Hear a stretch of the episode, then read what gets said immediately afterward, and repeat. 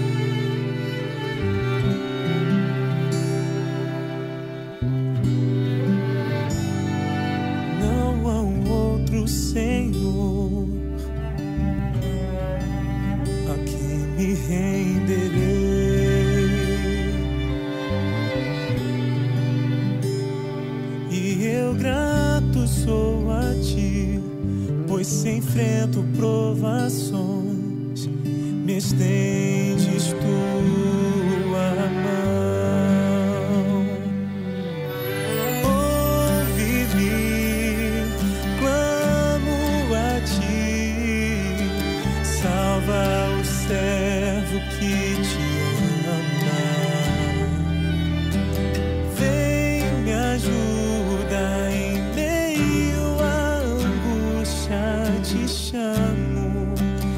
Boa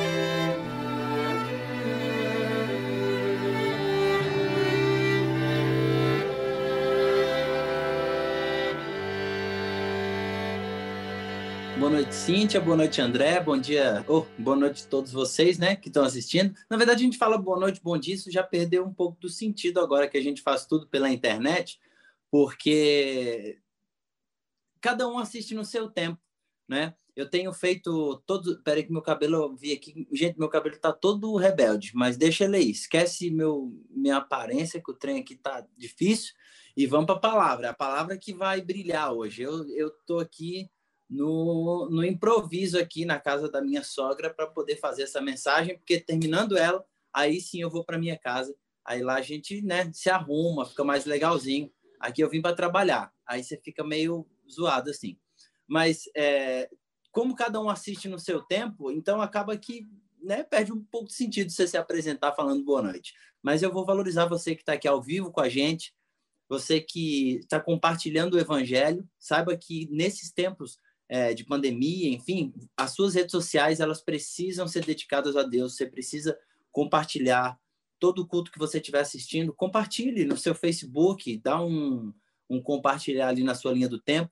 Isso vai trazer as pessoas que que seguem você, que são seus amigos no Face para assistir. Se você está no YouTube também, copia o link, manda no grupo da família, manda no grupo da igreja, manda no grupo do, dos amigos de infância. Faça o seu melhor para Deus e não é somente como é, ouvinte que nós somos usados por Deus ou, ou, a gente que fala, mas aquele que compartilha o evangelho nesses momentos também tem sido um instrumento nas mãos de Deus. Eu me chamo Kevin Littke e eu sou pastor aqui em São Paulo, do Colégio Adventista de Piracicaba, aqui no interior de São Paulo.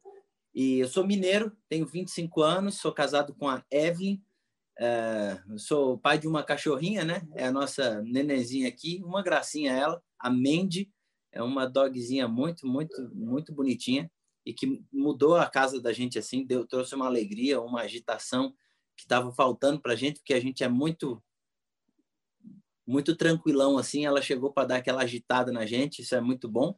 E eu estou bem feliz de estar aqui com vocês pelo convite que chegou através da Cíntia e, brother, deixa eu falar para você.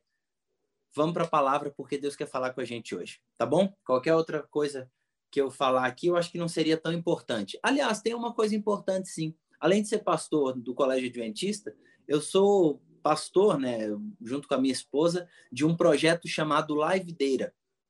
E foi por causa desse projeto até que, que a Cintia me encontrou, por causa do Nadson e tal, porque nós temos um projeto de invadir lives de pessoas famosa, aleatória, desconhecida, não importa. A gente começou com esse projeto de invasão de lives e até tem gente que está aqui assistindo no YouTube, no Facebook, que veio desse projeto. Hoje a gente tem um grupo no Telegram e no WhatsApp com cerca de uns 340 jovens. Tem jovem, mas né, tem, tem uns velhinhos lá também. E nós amamos velhinho também. Mas a galera que tá, ó, já tem, já tem gente do, do projeto aqui comentando no YouTube, que eu estou de olho aqui olhando. E esse projeto começou com essas invasões de lives e era, era simplesmente isso que a gente ia fazer. Mas com o passar do tempo, isso se tornou um perfil no Instagram, então a gente tem o, o arroba livedeira, e ali a gente compartilha conteúdos cristãos, a gente juntou uma galera, um monte de adolescente, inclusive o Natson, que foi quem, quem me convidou diretamente, é, para poder publicar, compartilhar conteúdos. A gente está no meio de uma semana de oração, então se você quiser assistir, hoje às nove da noite, nós temos uma mensagem com a Cass, que é uma estudante de medicina da Universidade Adventista do, da Argentina, Universidade Adventista del Plata. E se você quiser, um pouquinho mais tarde, à meia-noite, no meu perfil pessoal, Kevin Litt, que é só acertar meu nome com Y e Litt, que não tem como acertar não, mas vai dar certo. é, mas é, se você digitar lá Kevin com Y, L-I-T-T-K-E, vai aparecer o meu nome e não tem outro não, é só eu mesmo. E ali, meia-noite, eu começo um, um, tema. Hoje eu vou falar sobre, meu Deus, o que mesmo? Porque eu já preguei às sete da manhã no Face, meu cérebro já está todo bugado. O que, que eu vou falar, meu Deus? Me ajuda? Fidelidade, lembrei. Nós estamos falando sobre o fruto do Espírito e hoje o tema é fidelidade.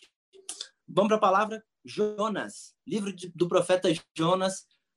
É um livro curto, eu não vou definitivamente explorar aquilo que a gente mais explora como pregador do livro de Jonas, essa característica do profeta de, é, é de fugir, de se, de se levantar contra o chamado que Deus tinha feito para ele, enfim, não, não, eu vou direto ao ponto. É lógico eu vou abrir um parêntese para poder dar aquela aquela recapitulação na cabeça de, de talvez alguém que faz tempo que não tem contato com o livro de Jonas, mas se você é adventista, brother, e está aqui, eu tenho certeza que nesse ano de 2020 você já ouviu alguma mensagem sobre Jonas. No máximo o ano passado, porque é um livro que a gente ama pregar sobre ele, porque a mensagem é forte, é direta e é uma mensagem parecida demais com a gente. Porque quantas vezes você já fugiu dos planos de Deus? Quantas vezes você já fugiu dos propósitos dele para sua vida? Eu creio que inúmeras vezes, porque eu faço isso constantemente e eu acho que você não é tão melhor que eu assim. Você deve ser um pouquinho melhor porque eu sou miserável e pecador. Talvez você seja um pouco melhor. Mas deixa eu te falar, o livro de Jonas no capítulo 1 começa dizendo sobre a vocação, chamado, chamado de Deus. Não é. Entenda uma coisa: chamado não tem a ver com a sua qualidade, chamado não tem a ver com a sua capacidade, chamado não tem a ver com quem você é. Chamado tem a ver com quem Deus chamou você para ser. Chamado tem a ver com aquilo que você pode se tornar. E Jonas é chamado para ser um pregador, para ser um profeta. Se ele já era, se ele já tinha profetizado em outros lugares, se isso e aquilo, a história não conta, porque o foco da história é uma cidade chamada Nínive, uma cidade ímpia de pecadores e que Deus já estava querendo é, colocar fim nessa maldade há muito tempo. Nós temos uma coisa, e como a gente está falando sobre perdão, você só perdoa quem você ofende. Ou melhor, você só perdoa quem te ofende. E você só é perdoado por alguém que você ofendeu. Para existir perdão, tem que existir uma ofensa. E a ofensa se chama pecado. Ele nasce lá em Gênesis capítulo 3, se você quiser acompanhar. Para nós, seres humanos, ele nasce em Gênesis capítulo 3. Se você quiser acompanhar como nasceu, originou-se o mal, você vai ali em Isaías, você vai em Ezequiel, você vai pesquisar sobre a história de um anjo chamado Lúcifer. Beleza? Mas, tirando esse pano de fundo a respeito do pecado, se tem uma ofensa, é porque alguém ofendeu uma outra pessoa. Se tem uma necessidade de alguém ser perdoado, é porque houve uma ofensa. E a ofensa aqui é que nós temos algo chamado livre-arbítrio, e você pode se afastar de Deus e viver a sua vida, e Deus nunca vai obrigar você a fazer aquilo que ele quer. Deus nunca vai mudar você, mas ele pode usar de alguns artifícios como Deus para poder te cercar do amor dele e você perceber que ele está tentando te aproximar mas ainda assim você tem liberdade. Quando é que Deus interfere na liberdade do ser humano? Quando a, liber... a sua liberdade, a minha liberdade, interfere na liberdade de terceiros. Entendeu? Então, Nínive tinha liberdade para andar longe de Deus, para ser um povo impenitente, para isso e aquilo. Eles tinham liberdade, eles são livres. Eles eram livres, na verdade. Só que a liberdade deles começou a interferir na liberdade de outras pessoas, porque eles eram um povo mau, eles matavam todo mundo, eles perseguiam, eles invadiam, eles destruíam. E aí Deus chama Jonas para poder pregar o juízo sobre aquele povo. E no final a gente vai entender um pouco mais sobre o que é esse juízo que Deus queria trazer. Só que Jonas, no capítulo 1, ele não comenta o que rolou ele não comenta como foi a conversa dele com Deus. Ele só disse que veio a palavra do Senhor dizendo para ele fazer isso. Mas ele não falou qual foi a resposta dele para Deus, não falou nada. A Bíblia só diz que no final das contas ele foge da presença de Deus e sai fora para um outro lugar totalmente diferente. Uma vez que ele foi para um lugar totalmente diferente, Deus não interfere na liberdade dele e obriga ele a ir para lá. Mas Deus muda toda a circunstância ao redor e manda alguma tempestadezinha ali, né? Bem leve, ao ponto de marujos, marinheiros que estavam ali e eram extremamente é, capacitados para aquilo, já estavam acostumados com o alto mar, ficarem com medo, temerem pela própria vida e clamarem a Deus. E quando eles clamam a Deus, a sorte cai sobre Jonas. Jonas é lançado do barco. Jonas vai para o fundo do peixe e vai para o fundo do mar. E o fundo do mar tem tudo a ver com perdão. Porque a palavra disse que Deus nos perdoa e lança os nossos pecados nas profundezas do mar. Ali, ninguém sabe o que acontece. Talvez a profundeza do mar seja um dos locais mais temidos de, de todos. O ser humano tem condições e capacidade de conhecer o que está acima de nós, mas o que está embaixo de nós o ser humano tem capacidade de conhecer o que está fora da nossa atmosfera, mas não tem condições de conhecer coragem, força. Não tem como conhecer a profundeza do mar, do oceano. Você já procurou aqueles vídeos na internet que mostram ali é, a profundeza do mar, tipo os barulhos e tal, aquelas embarcações em alto mar, no meio do oceano, água batendo para um lado, água batendo para o outro, aquelas embarcações gigantes parecendo um barquinho de papel em meio a uma correnteza. Gente, aquilo dá um pavor em mim que você não tem noção. E pensar que Jonas foi lançado no fundo do mar e um grande peixe, provavelmente uma baleia, né? Obviamente, engole o profeta e ele fica ali por três dias Até que, num clamor desesperado, ele pede perdão a Deus por tudo que ele fez. E ele é cuspido na praia. Cara, tem muita coisa interessante aqui, mas eu não, não vou me deter nisso porque eu quero pensar com você algo que não está no padrão do livro. Vamos para o capítulo 3, versículo 5. Diz assim: Os ninivitas creram em Deus e proclamaram um jejum, e vestiram-se de panos de saco, desde o maior até o menor. Chegou a notícia até o rei de, de Nínive, e ele levantou-se do seu trono, tirou as vestes reais, cobriu-se com pano de saco também, assentou-se sobre as cinzas, fez proclamar e divulgar em Nínive por mandado real. Nem homem, nem animal, nem boi, nem ovelha, nem coisa alguma. Olha só, não façam nada. Jejum, não leve para o pasto, não bebam água, não comam nada, tanto os homens como os animais, e clamarão fortemente a Deus e se converterão, cada um do seu mau caminho e da violência que há nas suas mãos. E agora Deus consegue trazer para o povo uh, uma oportunidade. Só que se você perceber nos capítulo, no capítulo 3, no comecinho, diz a Bíblia que a palavra que Jonas tinha trazido é Olha só, versículo 4. Começou Jonas a percorrer pela cidade um caminho de um dia e pregava e dizia: ainda 40 dias e Nínive será subvertida. Nínive vai acabar, Nínive vai ser destruída, não há mais chance para vocês. Deus vai meter fogo nos vocês, não vai sobrar nada.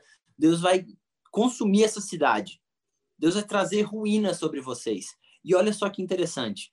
A pregação de Jonas era dura e ela era de um juízo para o mal, para a destruição. Juízo, brother, não tem a ver com destruição. O juízo tanto não é com destruição que Deus fala que todos nós vamos comparecer diante de Deus no tribunal do céu, na corte celestial, no ju, o juízo final não é para os perdidos, o juízo final é para todo mundo. Só que para aqueles que olharam para sua própria vida e se arrependeram e pediram perdão, existe perdão, mesmo que as suas mãos estejam cheias de sangue, como é o caso de Nínive. Mesmo para o pior dos pecadores, para o pior dos seres humanos que já passou pela face da terra, um pedido de perdão a Deus é o suficiente para que Deus o aceite de volta. E não há lugar profundo demais que Deus não possa visitar para tirar a pessoa. O profeta foi para o fundo do mar. E Deus o resgata do fundo do mar. Jonas não estava ligado, mas o perdão, a salvação necessária ali era para ele. A salvação necessária não era para o povo. A primeira pessoa que Deus queria salvar era aquele miserável que não pensava em mais ninguém além do povo dele. E que quando Deus chama ele para pregar, ele foge e quando ele aceita, ele prega um, uma destruição. Ele não prega que Deus julgaria eles. Ele prega destruição. E o povo se arrepende e o rei manda o povo se converter. E olha só o que diz o verso 10. Esse é o verso mais incrível da Bíblia porque ele causa confusão, mais incrível assim, no aspecto de perdão. E por isso eu compartilhei a história de Jonas com vocês. Viu Deus o que fizeram, como eles se converteram do seu mau caminho, e Deus se arrependeu do mal que tinha dito lhes faria e não o fez. Deixa eu te fazer uma pergunta. O que significa se arrepender? Qual é o melhor significado, o melhor sinônimo para a palavra arrepender? Quando você lê que Deus se arrependeu, qual é o melhor sinônimo? Você já deve ter ouvido isso por aí. Mas o que você acha que aconteceu aqui? Comenta aqui no Facebook, no, uh, no YouTube. Eu estou acompanhando aqui. Quando a galera começar a responder, porque tem um delayzinho, aí eu já vou para cima e a gente fecha esse nosso pensamento para você entender um pouco mais sobre o perdão de Deus e aquilo que ele tem para oferecer para nós. Estou de olho aqui. Melhor sinônimo. Você já deve ter ouvido isso por aí. Mas o que, você acha? Vamos ver. Mudança. Ok. Alguém já comentou aqui. Não voltar a fazer. Top demais. Obrigado, André. O André é o que cantou, né? É? Rever alguma ação cometida. Vocês estão mais que certos. Deus se arrepende porque ele diz: o que eu ia fazer, eu não vou fazer. Não é que Deus olha para o que ele fez, coloca a mão na cabeça e se desespera, mas a palavra arrependimento significa que aquilo que Deus estava indo para fazer, aquilo que aquela direção que ele estava tomando de destruir Nínive por causa dos seus pecados, agora não era mais necessária, porque ele mudou. Deus mudou a sentença. O povo mudou, a sentença mudou. Se o povo não mudasse, a sentença era aquela. E era mais provável que Nínive não mudasse do que o que aconteceu, que foi a cidade inteira se converter. Agora, olha só que incrível. A palavra arrependeu, se arrependeu para Deus.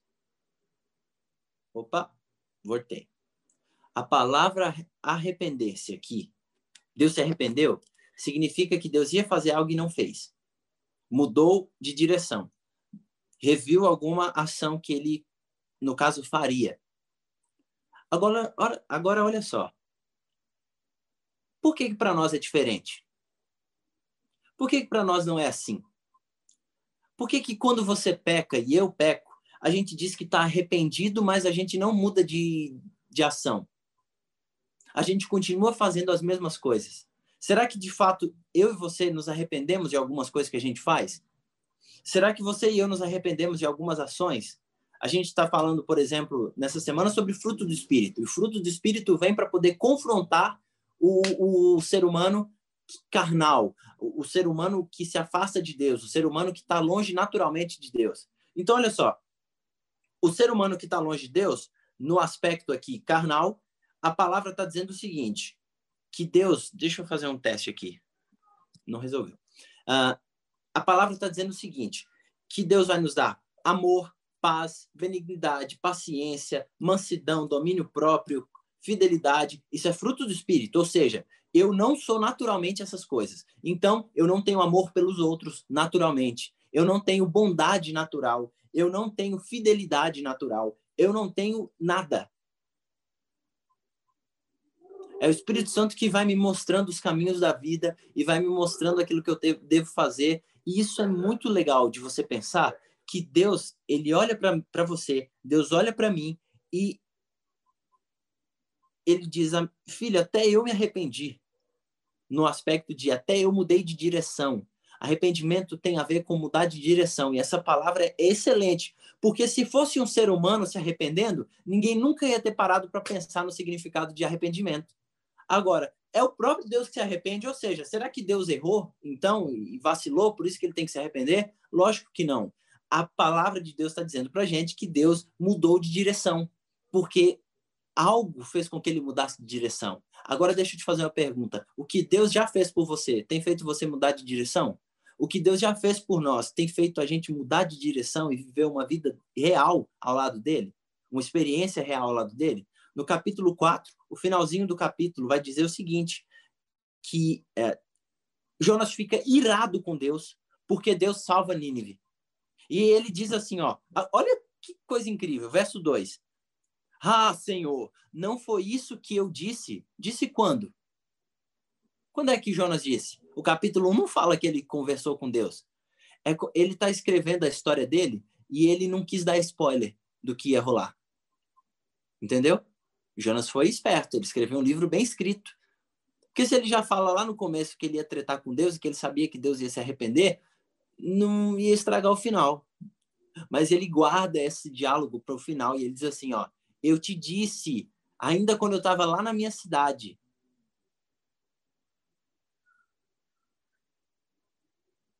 Por isso eu fugi para Tarsis, porque eu sabia que o Senhor é um Deus clemente, misericordioso, tardio em irar-se e grande em benignidade, e que se arrepende do mal e que volta atrás.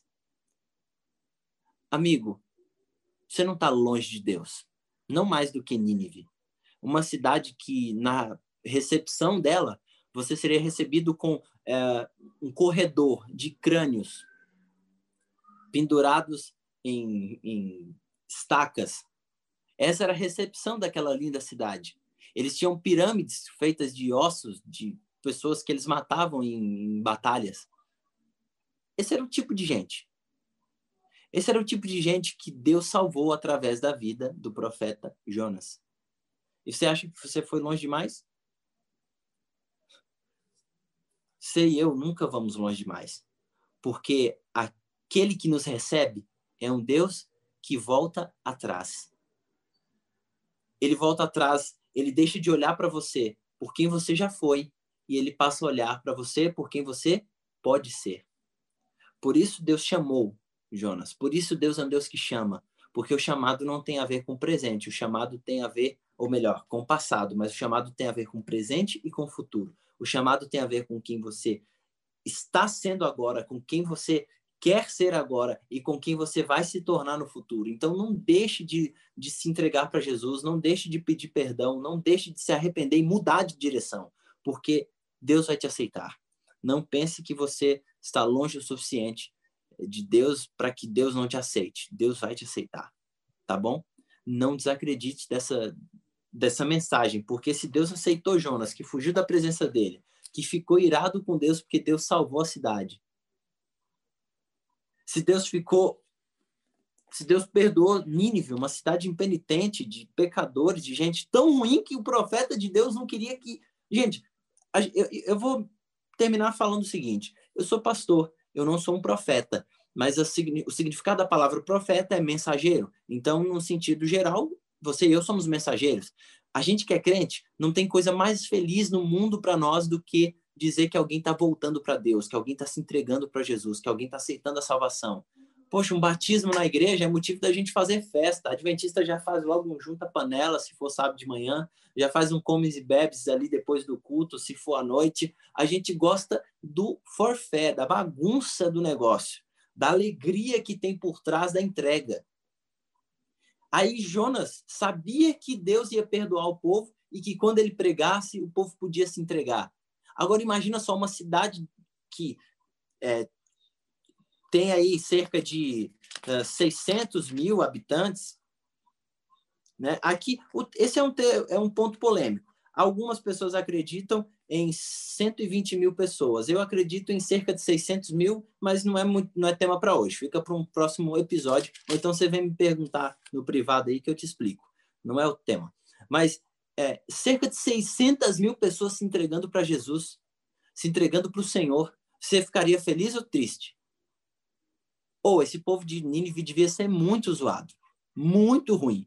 Para um profeta ficar triste em saber que Deus ia perdoar 600 mil pessoas. Que sejam 120 mil. Mas 120 mil pessoas é pouco ou muito? É muita gente.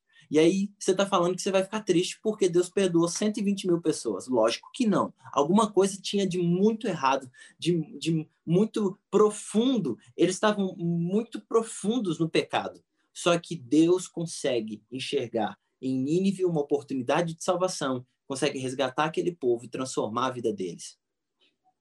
Não ia Deus conseguir fazer isso contigo? Se liga, brother. Deus está te chamando de volta para Ele. Se arrependa, peça perdão. E o perdão agora se estende não apenas a você e Deus, mas agora com as pessoas também. Tem alguém que você precisa perdoar, pedir perdão? Ah, a pessoa foi longe demais. Tá bom, então. Deus volta atrás. O bonitono aí, não. Deus volta atrás. Você está um nível acima de santidade, de inerrância, que você não pode perdoar os outros. Acorda para a vida, negão. Né? Não é assim que funciona, não. Que Deus te abençoe e te dê a plena certeza, a plena convicção de que ele pode cuidar de você, de que ele pode te aceitar de volta e de que nele você e eu somos perdoados. É muito bom saber que Deus é um Deus. E, e Jonas fica irado porque Deus é isso. E eu fico alegre por saber que Deus é um Deus clemente, misericordioso, tardio em irar-se e grande em benignidade. Em uma bondade de essência, sabe? Deus essencialmente é benigno. Você e eu não mas Deus é. E é por isso que a gente está aqui. E é por isso que a gente tem essa oportunidade de agradecer a Ele, de louvá-lo nessa noite. Querido, quero orar com você. Eu tenho certeza que o perdão de Deus pode te alcançar a qualquer momento. Então, peça perdão para Ele agora. E mude de direção. Eu tenho certeza que Deus te aceita. Vamos orar. Santo e eterno Deus, obrigado pelo teu perdão, porque o Senhor, só o Senhor tem esse dom, tá? Nós não temos. O Senhor esquece tudo aquilo que nós já fizemos, deixa isso para trás e nos dá a oportunidade de viver uma novidade de vida, mudar de direção, mudar o sentido. E obrigado porque o Senhor nos tudo que o Senhor nos pede para fazer, o Senhor nos deu exemplo. E até mesmo na história de, de Nínive, é, é, o Senhor demonstra o seu poder, demonstra o seu amor por nós, nos dando exemplo e mudando de direção quando o povo se arrepende. Então, mais uma vez, pedimos, nos aceite de volta. Pedimos perdão por todos os nossos pecados. Nos restaure mais uma vez, em nome de Jesus. Amém.